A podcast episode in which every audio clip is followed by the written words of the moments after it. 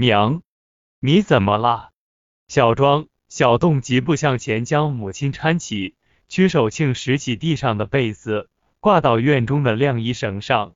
屈守庆闻到了被子上散发的气味。方才小哥匆匆前往位于院子东南角茅房时，从他们身边走过。屈守庆同样闻到了这种气味，而这种气味再次将他年轻时住旅店时的记忆唤醒。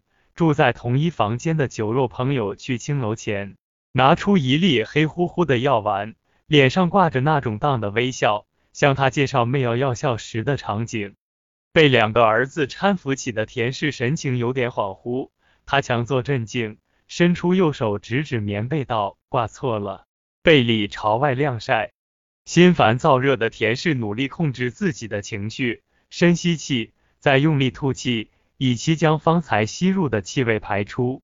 为了不让自己失态，田氏将小庄、小洞推开，转身回到堂屋水缸前，舀了半瓢凉水喝下，仿佛药到病除。田氏大脑立刻清醒了许多，身体也不再燥热。再说屈小哥，脖子下面莫名多出了一只布袋，且布袋发出的气味不同于常见的香囊。屈小哥登上鞋，想加快脚步去茅房时，却感觉髋关节的位置有点疼痛。联想到昨天从宜家出来后，到现在近十个时辰记忆的缺失，联想到母亲方才追问是否遇到坏人，此刻的疼痛，让屈小哥意识到自己一定是遭了歹人的暗算。踉踉跄跄来到茅房，未等蹲稳，屈小哥迅速从脖子下掏出那只布袋。媚药散发出的气味迅速充满整个茅房，而屈小哥内心的悲愤暂时压制住所吸入气味对少女情愫的挑逗。想到自己即将出嫁却失去了干净的女儿身，屈小哥悲愤至极，同时愈发伤心，情不自禁涌出两行热泪。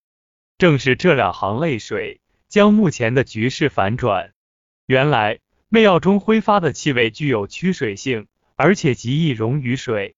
完事起身后，屈小哥整整衣服，用力将布袋红绳扯断，愤然将布袋投入粪坑中，拿过立在墙上的一根茅厕专用木棒，照准布袋猛地向下倒了数次。而与此同时，溶解了媚药的两行热泪，沿着脸颊流到屈小哥嘴中。屈小哥本能的将泪水咽下，如此一来，等同于服下媚药。媚药的药力瞬间起了主导作用，迅速将屈小哥心智中悲愤的情绪压了下去。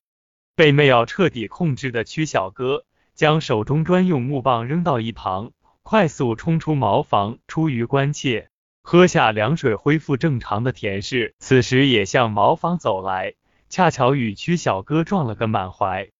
只见屈小哥的脸都变了形，他顺势抱住田氏。一旁的屈氏父子被惊得目瞪口呆，愣愣的站在原地，竟不知如何应对。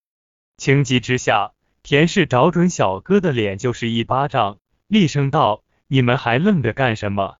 赶快捂住他的嘴，抱到东厢房绑了。”院中发生的一切，如果被大门外恰巧路过的乡亲听到，女儿的名声岂不是毁了？